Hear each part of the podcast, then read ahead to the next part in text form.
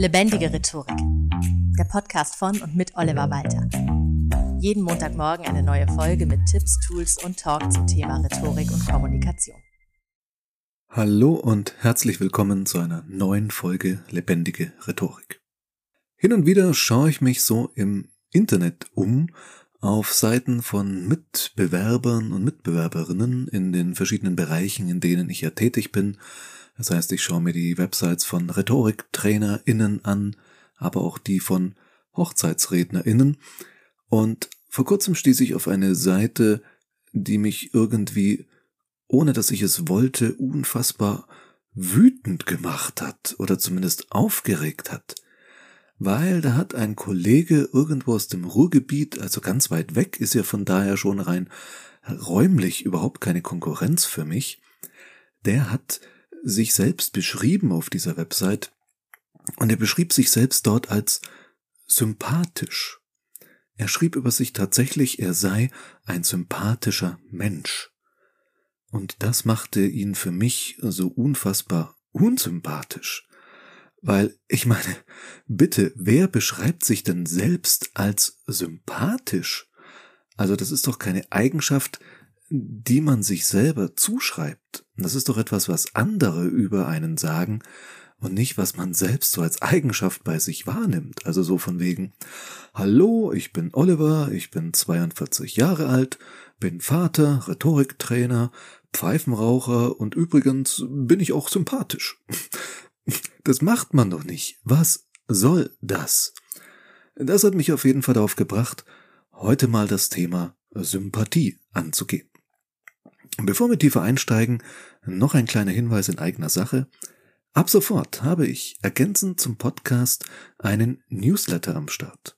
Natürlich geht es auch dort um Rhetorik und Kommunikation. Neben ein Zitat des Monats und Links zu interessanten Artikeln und Videos und so weiter gibt es da auch immer eine Übersicht über die aktuellen Podcast-Folgen und ein bisschen Text dazu. Und aktuell auch, wenn du dich anmeldest, 50% Nachlass auf eine Stunde Coaching mit mir. Zu finden ist das Ganze, also der Newsletter an sich, ein reiner Informations-Newsletter mit ganz wenig Hinweisen auf meine Angebote, wo es mir wirklich darum geht, dich zu informieren und nicht mit Werbung zuzuspammen. Und wenn du dich anmelden möchtest, findest du den äh, auf rhetorikpodcast.de im Footer der Seite, also ganz unten, und auch in den Show Notes zur Episode verlinke ich das. Ich traue dir zu, dass du das hinbekommst, dich dort anzumelden, wenn du das möchtest. Jetzt aber zurück zu unserem heutigen Thema Sympathie. Was ist denn überhaupt Sympathie? Sympathie, das Wort, wenn wir es erstmal von daher ableiten, kommt aus dem altgriechischen Sympathia, bedeutet so viel wie Mitgefühl. Also nicht im Sinne von Mitleid, wenn man jemanden im Falle eines Todesfalls das Mitgefühl ausspricht, sondern Mitgefühl im Sinne von Empathie. Ich habe zu jemandem irgendwie eine emotionale Verbindung. Dieser Mensch ist mir auf positive Art und Weise nicht egal. Irgendwie ist da eine Verbindung, ein positives Gefühl, das dieser Mensch bei mir erzeugt. Das Gegenteil davon ist Antipathie. Den Begriff hast du sich auch schon mal gehört. Und es kann sein, dass du gegen irgendjemanden eine Antipathie hast. Oder eine Person gegen dich. Und vielleicht kannst du dagegen auch rein gar nichts tun. Weil diese Antipathie vielleicht daher kommt, dass du irgendeine kleine Ähnlichkeit hast mit dem Ex-Freund oder der fiesen Erzfeindin aus der Grundschule, äh, das sind ja keine rationalen Kriterien. Da passiert sehr viel auch unbewusst. Also, bevor wir darüber sprechen, wie du noch sympathischer wirken kannst, verabschiede dich mal ganz schnell von der Vorstellung, dass du jede und jeden dazu bringen kannst, dich sympathisch zu finden. Das funktioniert nicht. Und vielleicht willst du das ja auch gar nicht. Man muss nicht immer sympathisch rüberkommen, erst recht nicht bei jeder Person. Ich weiß nicht, wer diesen Spruch geprägt hat. Everybody's Darling is everybody's Step. Also, es geht nicht immer darum, jetzt besonders sympathisch bei wirklich jedem rüberzukommen, aber es gibt vielleicht Menschen, bei denen ist es dir wichtig.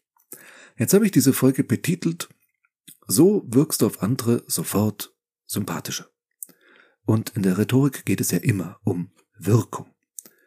Trotzdem kannst du Sympathie nicht einfach dadurch herstellen, dass du die gleich folgenden Tipps eins zu eins umsetzt und dabei eben immer nur so tust, als ob. Das reicht nicht. Kommunikation ist immer auch eine Einstellungssache.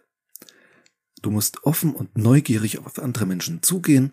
Das ist für gelingende Kommunikation immens wichtig. Das bedeutet, wenn du willst, dass dich jemand anderes sympathisch findet, solltest du auch im Idealfall Sympathie für diese Person zeigen und sie tatsächlich empfinden.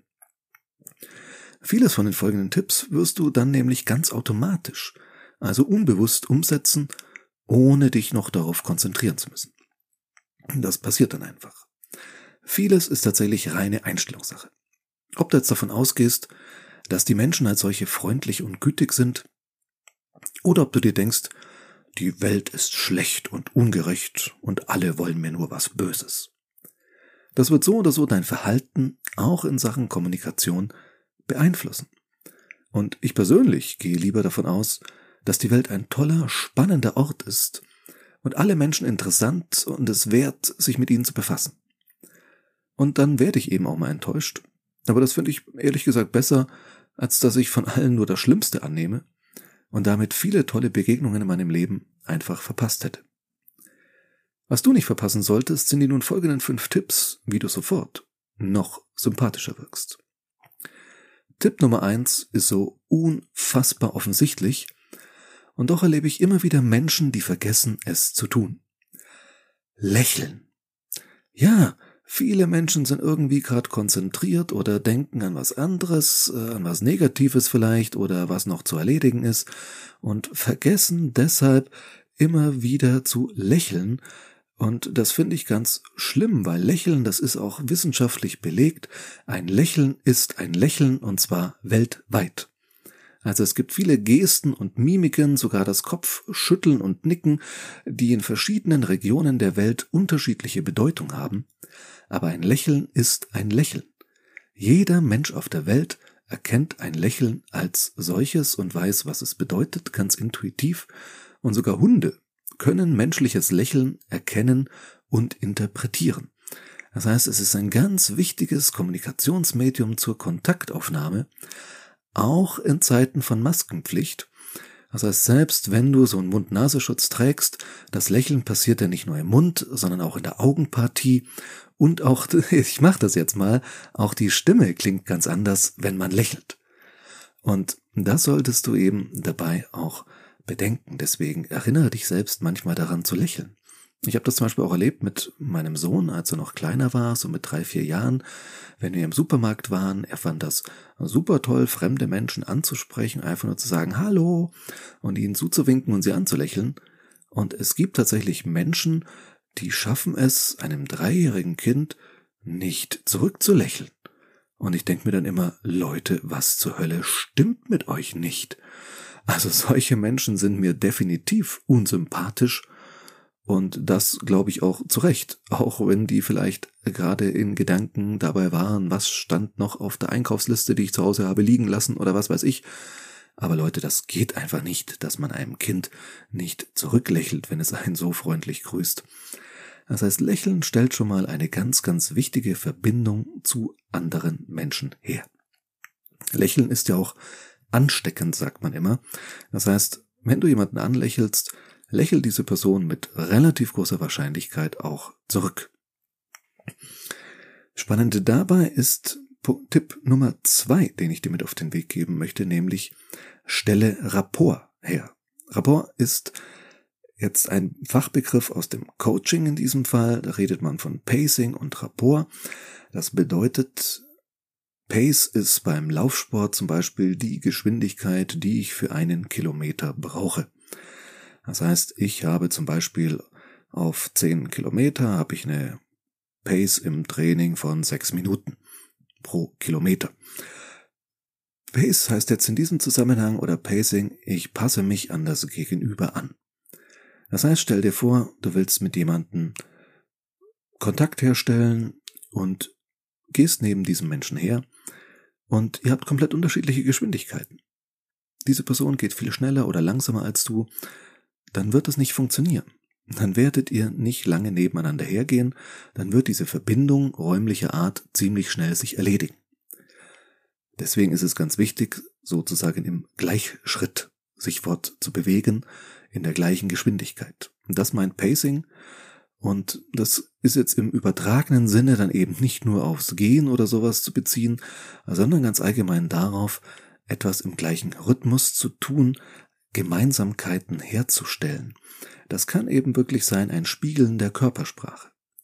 Wenn zum Beispiel zwei Menschen an einem Tisch sitzen und sich unterhalten, wenn die beiden eine Verbindung haben und die eine Person neigt sich so ein bisschen, ich gehe jetzt hier näher ans Mikro, so über den Tisch der anderen Person zu, dann ist die Wahrscheinlichkeit sehr groß, dass die andere Person sich ebenfalls nach vorne neigt und die beiden also immer näher zueinander gehen. Und wenn jetzt eine der beiden Personen plötzlich zurückzuckt, wird die andere das wahrscheinlich auch tun. Das heißt, so ein Gleichschritt, ein Gleichklang ist da. Das heißt, wenn du Rapport herstellen willst, eine Verbindung zu einem anderen Menschen, ist das nicht nachäffen, aber eben doch dezente Spiegeln der Körpersprache also der Sitzhaltung, der Positionierung im Raum und so weiter.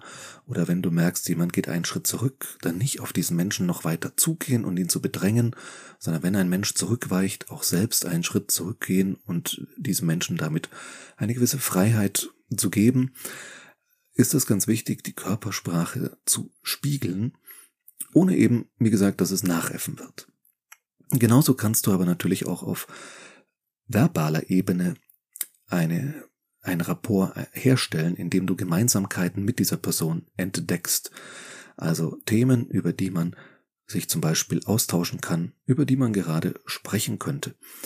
Indem du nicht die Unterschiede betonst und sagst, ah, sie mögen Tennis. Nein, nein, also ich bin ja Fußballer. Sondern du sagst, ah, sie machen also auch Sport. In dem Fall hast du eine Gemeinsamkeit gefunden, statt den Unterschied zu betonen. Sehr hilfreich auch ist tatsächlich, so seltsam das auf den ersten Blick klingen mag, wichtige Aussagen deines Gegenübers wortwörtlich zu wiederholen oder zumindest in exakt den gleichen Begrifflichkeiten. Es gibt tatsächlich psychologische Studien dazu. Man hat das gemacht mit Bedienungen im Restaurant. Die eine Bedienung hat die Bestellungen der Gäste einfach nur sinngemäß wiedergegeben und die andere Bedienung hat die Bestellung der Gäste wortwörtlich wiedergegeben und hat deutlich mehr Trinkgeld bekommen im Durchschnitt. Das heißt, Menschen fühlen sich eher verstanden, wenn du exakt die gleichen Begrifflichkeiten verwendest, die sie verwenden. Weil jeder Begriff ja mehrere Bedeutungen hat. Und wenn ich jetzt einen Begriff verwende, verbinde ich damit eine Bedeutung, verwendet die Person mir gegenüber genau denselben Begriff, gehe ich zumindest davon aus, die Person versteht genau, wovon ich rede. Verwende diese Person einen anderen Begriff, könnte das ein Begriff sein, mit dem ich wieder was ganz anderes verbinde und dann sowas sage wie, nee, nee, also so habe ich es gar nicht gemeint, ich meinte eigentlich, Punkt, Punkt, Punkt. Das heißt tatsächlich an wichtigen Stellen, nicht ständig, das wird unglaublich nervig, aber an wichtigen Stellen einfach mal genau dieselben Begrifflichkeiten verwenden wie dein Gegenüber, hilft dabei, Rapport herzustellen, eine Verbindung aufzubauen. Tipp Nummer drei ist eigentlich auch eine unfassbare Banalität und trotzdem immer wieder wichtig ist zu betonen. Etwas, was meine Oma mir schon beigebracht hat. Sei höflich und bescheiden. Das bedeutet, rede nicht immer nur über dich, das tun nämlich viele Leute. Ähm, ich bekomme das auch immer wieder so zurückgemeldet, so bei Menschen. Ich selber bin da seit über 20 Jahren verheiratet und von daher aus diesem Flirt-Thema einfach wirklich komplett draußen. Ich habe mich davon schon vor langer, langer Zeit verabschiedet. Aber die Freunde, die ich so habe, die Single sind, die erzählen mir immer wieder mal von ihren Dates und das Schlimme ist, da gibt's ja schon so Horror-Dates und einer der größten Fehler ist, dass jemand einfach zu viel redet also den anderen gar nicht zu Wort kommen lässt. Und man denkt, man macht sich damit interessant, indem man möglichst viel von sich erzählt und sozusagen die eigenen Vorzüge betont oder wie interessant man ist und drüber redet, wo man schon überall in Urlaub war und was für spannende Sportarten man irgendwann schon mal ausprobiert hat oder dass man diesen und jenen Promi schon mal irgendwo getroffen hat. Tatsächlich finden Menschen ein Gespräch dann angenehm, wenn sie selber möglichst viel reden. Das heißt, Menschen, die unglaublich viel reden, finden das Gespräch im Nachhinein super. Die andere Person aber wird das Gespräch eben nicht super finden, sondern langweilig. Deshalb, umso mehr du die andere Person zu Wort kommen lässt und auch Fragen stellst, interessiertes Nachfragen, umso mehr die andere Person sich selbst mitteilen kann, umso sympathischer, verständnisvoller, mit offenem Ohr unterwegs wirst du rüberkommen. Du kannst doch durchaus eine Person, von der du möchtest, dass du sympathisch auf sie wirkst, um Rat fragen. Das stellt nämlich auch so eine Verbindung her und signalisiert eine mindestens Gleichwertigkeit. Also ich frage niemanden um Rat, den ich nicht abkann oder den ich nicht für kompetent halte. Das heißt, wenn du eine Person um Rat fragst, signalisierst du damit auch, ich halte viel von deiner Meinung, ich traue dir zu, eine vernünftige Rückmeldung zu geben, und deshalb frage ich ja genau dich um Rat. Das ist also auch ein Kompliment. Und Komplimente sind auch ein guter Punkt, da sind wir bei dem Thema Höflichkeit, um sympathisch rüberzukommen, wobei du diese Komplimente dann natürlich auch auf vernünftige Art und Weise machen solltest. Das heißt, keine anzüglichen Kommentare, nichts super Aufdringliches, aber einfach so hm, etwas loben, wozu du auch ehrlich dahinter stehst. Ich meine, in jedem Menschen gibt es Dinge, die einem vielleicht nicht so zusagen und genauso gibt es an jedem Menschen Dinge, die man toll findet und von daher lüg nicht an der Stelle, sondern such einfach was raus, wo du wirklich mit gutem Gewissen der anderen Person ein Kompliment machen kannst. Ganz allgemein, gute Manieren, das ist dieses Thema Höflichkeit, sind auch heute noch unfassbar wichtig, auch wenn sie sich natürlich im Laufe der Zeit ein bisschen verändert haben. Also wenn du mal so einen Knicke Ratgeber aus den 60er Jahren in die Hand nimmst, äh, ja, steht da vieles drin, was sehr, sehr komisch ist, aus heutiger Sicht äh, wirklich skurril. Aber manche Manieren, manche Höflichkeitsgepflogenheiten äh, sind trotzdem immer noch angebracht sich an den Genitalien kratzen und danach an der Hand riechen und solche Geschichten oder laut rülpsen, äh, um jetzt mal die Extrembeispiele zu nennen, kommen alle erstaunlicherweise gar nicht so gut an und lassen einen nicht authentisch und deshalb sympathisch erscheinen, sondern im Gegenteil eben als ungehobelt und rücksichtslos. Und deswegen solltest du ein gewisses Mindestmaß an Höflichkeit und guten Manieren, je nach Kontext natürlich, an den Tag legen. Punkt 4 müsste das jetzt sein, ist sehr kurz abgehandelt, nämlich sprich die andere Person mit ihrem Namen an. Auch das ist etwas, was psychologische Studien gezeigt haben, dass Menschen es mögen, wenn ihr Name genannt wird. Ohne dass man es jetzt natürlich übertreibt. Du musst jetzt nicht 20 Mal innerhalb von fünf Minuten den Namen sagen. Aber dass du eben nicht nur, hey du, schön dich zu sehen sagst, sondern wirklich sagst, hallo, Melanie, schön dich zu sehen. Das alleine macht schon einen großen Unterschied, weil sich Menschen mehr wertgeschätzt fühlen. Punkt 5 ist ein sehr wichtiger in meiner, in meiner Ansicht, nämlich sei positiv, gerade wenn man eine andere Person kennenlernt. Das heißt, vermeide es nur über die Umstände zu meckern und zu lästern, Rede über positive Themen und verwende auch positive Begrifflichkeiten. Auch darüber hatte ich schon mal eine Folge gemacht. Große, nee, kleine Worte, große Wirkung, so rum, wo es darum ging, dass man eben ganz gezielt auch positive Begrifflichkeiten verwenden kann.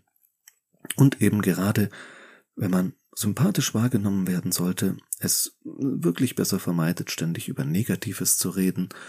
Wenn zwei Menschen sich schon sehr, sehr gut kennen und sich sehr, sehr sympathisch sind, dann ist es natürlich völlig legitim und in Ordnung, wenn man sich auch mal beieinander auskotzt. Ja, die meisten Menschen haben so die Lieblingskollegin, den Lieblingskollegen, mit dem oder der man auch über die Vorgesetzten mal so richtig herziehen kann oder über die blöden KundInnen, ja, je nachdem, wer einen gerade ärgert.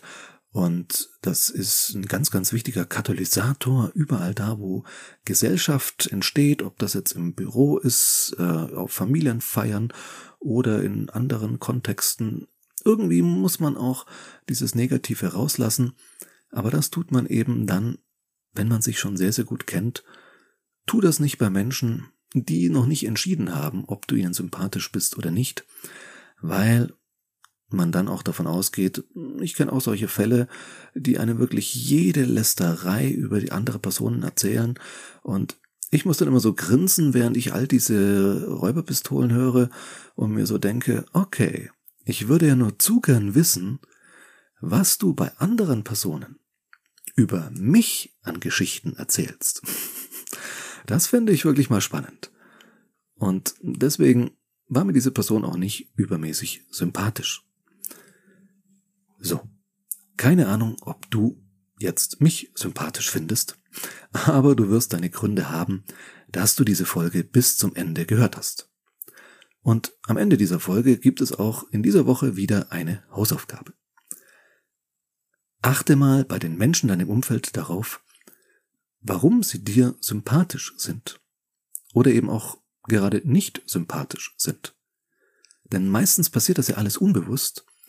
Und umso wichtiger finde ich es, sich das mal bewusst zu machen und auch so ein bisschen versuchen herauszufinden, woran es jeweils liegen könnte und was das für die Beziehung zwischen dir und dieser Person bedeutet.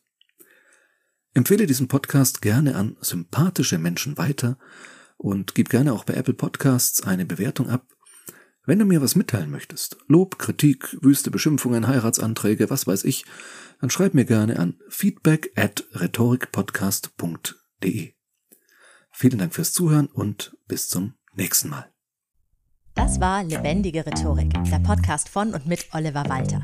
Jeden Montagmorgen eine neue Folge mit Tipps, Tools und Talk zum Thema Rhetorik und Kommunikation. Wenn du Oliver Walter als Experten für lebendige Rhetorik buchen möchtest, schau doch mal auf www.walter-oliver.de.